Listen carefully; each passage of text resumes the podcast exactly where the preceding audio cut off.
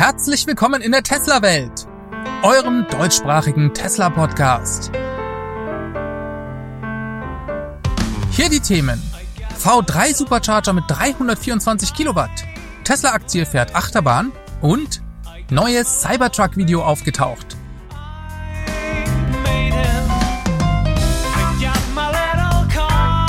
Mein Name ist David und dies ist die Folge 208.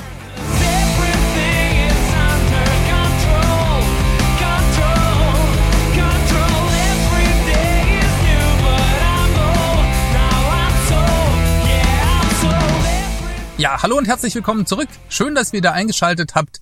Wir haben eine spannende Woche vor uns, denn diese Woche ist der Tesla Earnings Call. Der findet heute Abend statt, wenn ihr diese Folge am Mittwoch, am Tag ihres Erscheinens seht.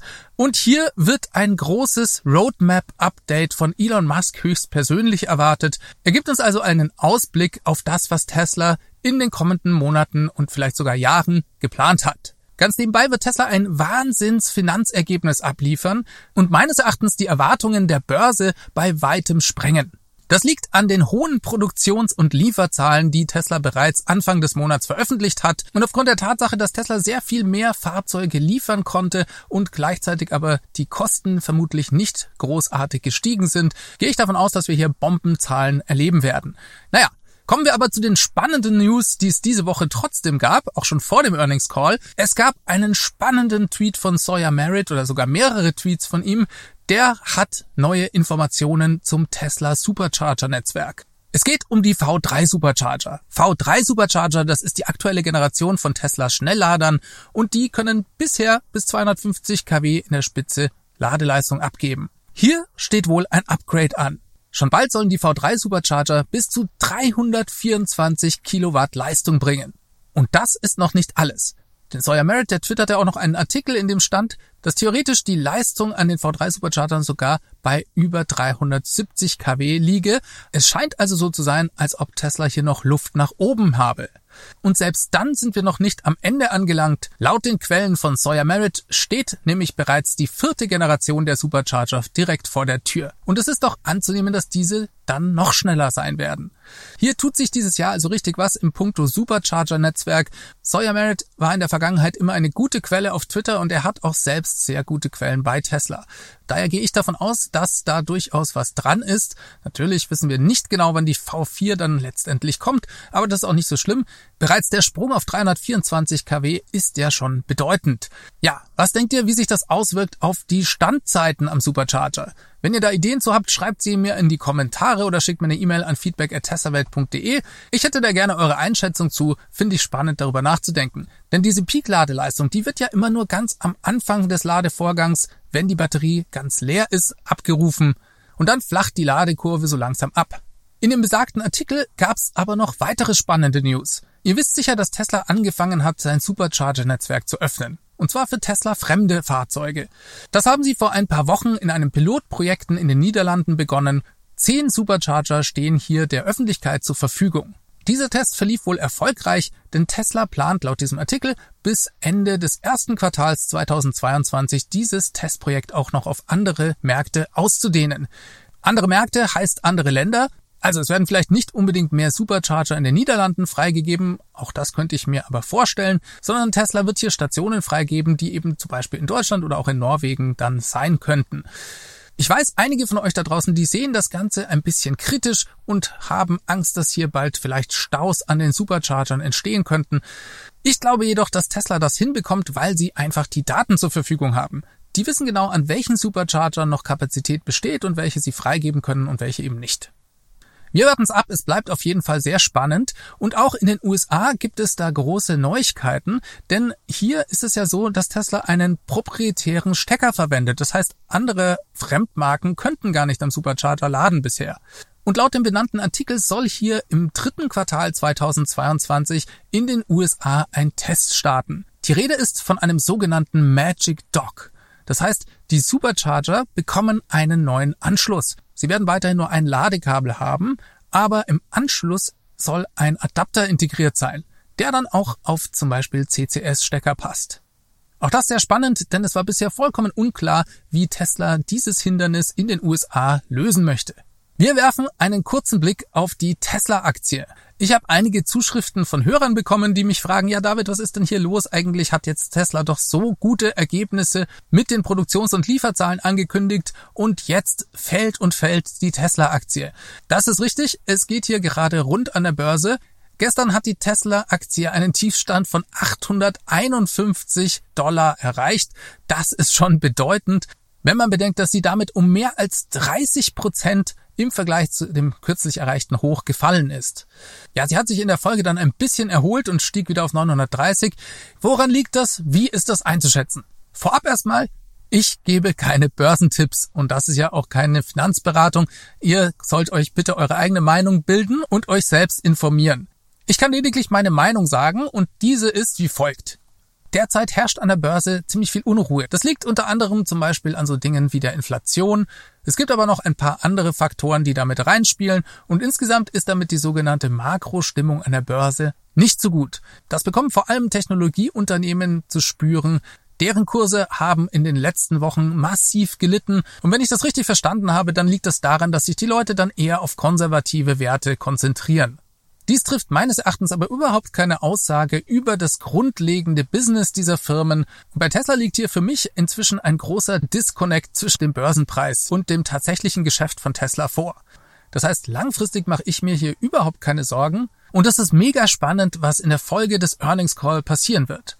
Geht das im Makrogeschehen unter oder wendet sich das Blatt? Ich weiß es nicht, Allerdings, wie gesagt, ist das für die langfristige Perspektive der Tesla-Aktie aus meiner Sicht unerheblich. Denn die Perspektive schaut bombastisch aus, auch wenn wir uns nur das Automobilgeschäft ansehen.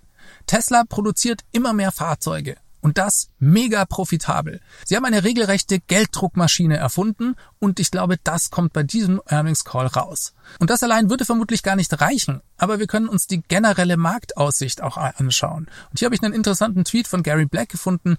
Der bezieht sich auf eine Grafik von ARK Invest, die sich einfach mal den Markt der Elektrofahrzeuge weltweit angeschaut haben. Und man sieht hier ganz deutlich, die Zahlen haben sich in den letzten Jahren immer fast verdoppelt.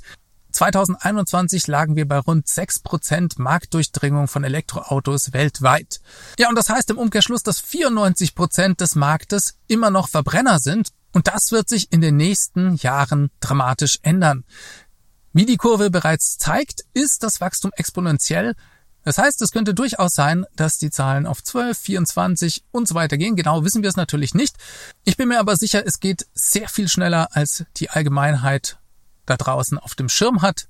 Und es das bedeutet, dass der Total Addressable Market, also diese Gesamtgröße des Marktes, exponentiell wächst. Tesla hat im Gegensatz zur klassischen Automobilindustrie den Vorteil, dass sie ausschließlich Elektroautos bauen und ich glaube deswegen sieht die Perspektive rein auf das Automobilgeschäft bezogen in den nächsten Jahren bombastisch aus. Wir wechseln mal das Thema. Es gab einen Artikel bei dailiesaba.com, ich hoffe, das habe ich richtig ausgesprochen. Darin steht, dass Tesla bald eine Erweiterung in der Türkei plant. Geplant ist das eigentlich schon seit Jahren. Wenn ihr euch die Supercharger-Karte bei Tesla mal anschaut, dann stellt ihr fest, dass hier bereits einige Supercharger in der Türkei geplant sind. Die sind auch bereits seit mindestens über einem Jahr geplant. Ich weiß nicht mehr genau, wann die dazu kamen. Und Tesla scheint hier jetzt weiter vorangekommen zu sein. Die Eröffnung des Marktes steht kurz bevor. Interessanterweise werden sie alle vier Modelle dort anbieten, also auch S und X. Und damit erweitert sich das Supercharger-Netzwerk auch wieder ein Stück in Richtung Osteuropa. Bisher war ja in Bulgarien und Griechenland dann Schluss und jetzt wird man schon bald aber auch in die Türkei fahren können. Einen weiteren interessanten Artikel gab es auf der Business News Webseite asianikai.com. Hier geht es um die Massenproduktion der 4680er Zellen, aber nicht etwa durch Tesla, sondern durch die Firma Panasonic. Mit dem Battery Day hat Tesla ja diesen neuen Formfaktor der 4680er Zellen vorgestellt und auch angekündigt, dass sie selbst in die Zellproduktion einsteigen. Das bedeutet aber nicht, dass sie nicht weiterhin auf Partner setzen müssen, denn die Nachfrage an Batteriezellen ist fast unbegrenzt. Das heißt, Tesla hat den ganzen Zulieferern versprochen, dass sie auch in Zukunft alle Zellen kaufen werden, die diese herstellen können. Dementsprechend haben die ganzen klassischen Batteriehersteller, unter anderem auch Panasonic, das ja einer der ältesten Partner von Tesla ist, angefangen, die 4680er Zellen zu produzieren. Bisher laufen hier Testproduktionen und in diesem Artikel steht, dass Panasonic hier in seinem Werk in Japan in Wakayama eine Produktionslinie mit einem Output von 10 Gigawattstunden jährlich gerade aufbaut. Dazu investieren sie mehr als 700 Millionen Dollar und laut diesem Artikel sollen diese Zellen dann 10 bis 20 Prozent weniger in der Herstellung kosten und gleichzeitig eine Erweiterung der Reichweite um 15 Prozent ermöglichen. Ja, 10 Gigawattstunden, das ist schon nicht so schlecht. Das würde bei einer Packgröße von 60 Kilowattstunden ungefähr für 150.000 Autos reichen. Panasonic sagte zu diesem Artikel erstmal nichts. Sie haben ihn nicht dementiert, aber sagten auch, dass sie dazu derzeit überhaupt keine Aussagen treffen können. Die Massenproduktion soll ab 2023 dann dort starten. Was die Zahlen angeht, da bin ich mir nicht so sicher. Das ist aber auch immer schwierig einzuschätzen, denn die Frage ist, von was hier genau die Rede ist. Wenn wir uns an den Battery Day zurückerinnern, da hat Tesla angekündigt, dass durch diesen neuen Batteriezellstandard die Kosten in Dollar pro Kilowattstunde um 56 Prozent gesenkt werden können und eine Steigerung der Reichweite von 54 Prozent wurde hier angegeben. Klingt also deutlich mehr, allerdings ist halt die Frage auch in welchem Zeitraum, was genau ist gemeint. Von dem her kann es sehr gut sein, dass die Zahlen bei Panasonic für die Produktion 2023 stimmen.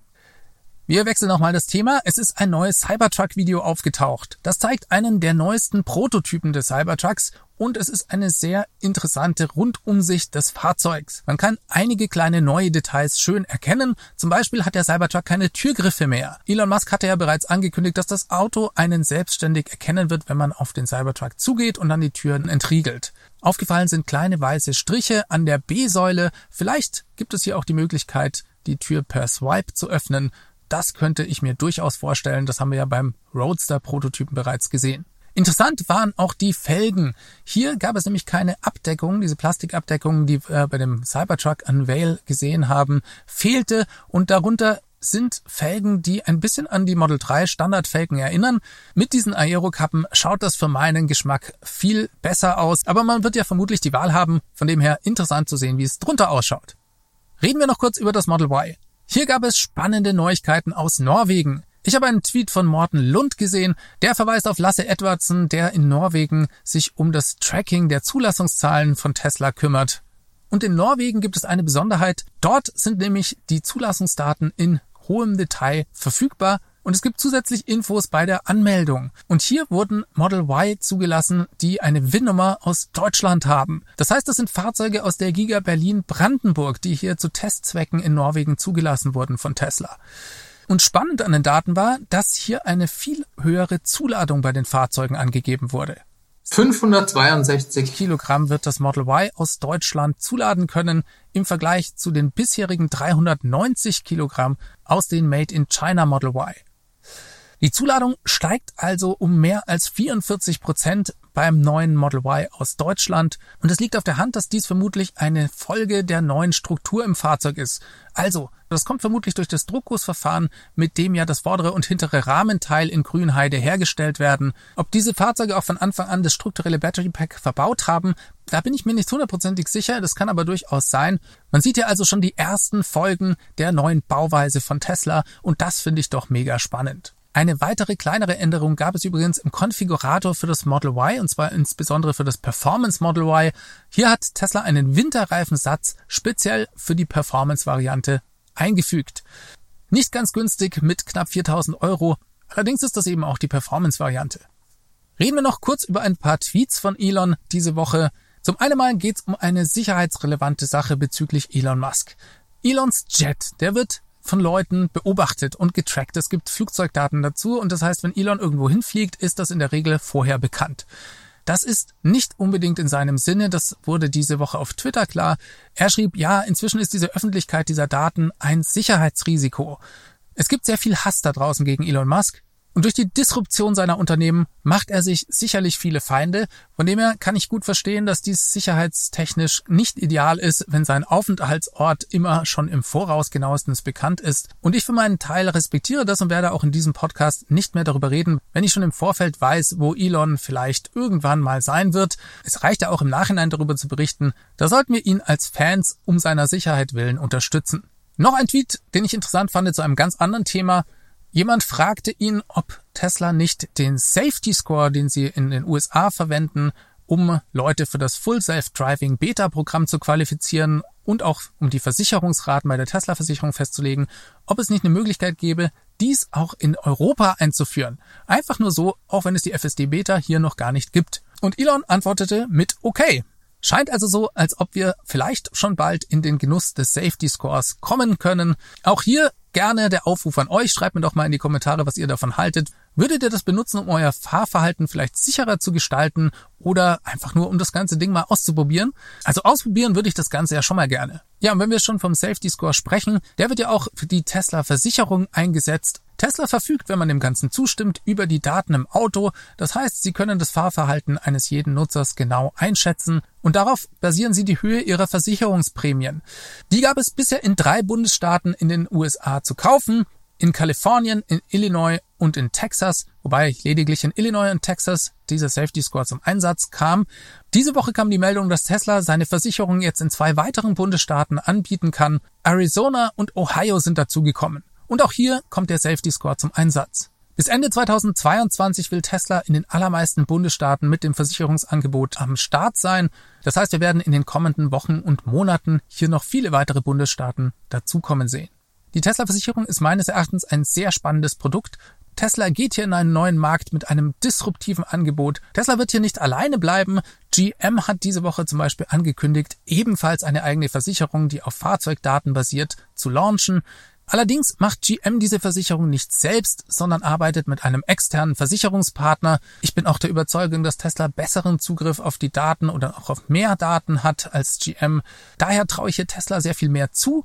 Allerdings zeigt es doch, dass sich hier der Versicherungsmarkt in Zukunft, was die Autos angeht, ändern wird und die klassischen Versicherer dürfen sich schon mal warm anziehen. Als letztes noch eine interessante Meldung. Tesla hat zwei neue Marken angemeldet. In der Anmeldung steht, dass Tesla damit in Zukunft Audio-Devices herstellen kann. Es geht um Kopfhörer, Lautsprecher, Subwoofer, Megafone. Klingt erstmal spannend. Das bedeutet nicht unbedingt, dass Tesla hier mit einem eigenen Angebot für Kopfhörer an den Start gehen wird. Vielleicht hat das lediglich was mit der Soundausstattung der Fahrzeuge zu tun. Tesla steht ja für die sogenannte vertikale Integration, das heißt also viele Dinge in-house herzustellen. Sie haben bereits heute ein hervorragendes Soundsystem in den Autos und vielleicht gehen sie eben einen Schritt mehr in die eigene Herstellung von Speakern und Lautsprechern, Subwoofern und so weiter. Interessant fand ich die Meldung trotzdem, deswegen sei sie hier erwähnt. Wir kommen damit zum Schluss. Ich wünsche euch eine gute Woche. Schaltet wieder ein zur Analyse des Earnings Calls. Ihr wisst ja, das ist für die Tesla-Welt so wie Weihnachten, aber halt viermal im Jahr. Und das Spannende ist, dass Elon wieder mit dran teilnimmt. Wenn es euch gefallen hat, lasst mir einen Daumen nach oben und ein Abo da. Podcast-Hörer können den Podcast in ihrer App bewerten. Ich wünsche euch was, macht's gut, bis zum nächsten Mal, ciao, ciao. Diese Sendung wurde freundlicherweise vom Tesla Owners Club Helvetia, dem jungen und initiativen Tesla Club aus der Schweiz und dem TFF, dem Tesla Fahrer und Freunde e.V. unterstützt. Beide Clubs sind übrigens die Herausgeber des T&E Magazins. Das Podcast Mastering kommt von promoton.ch.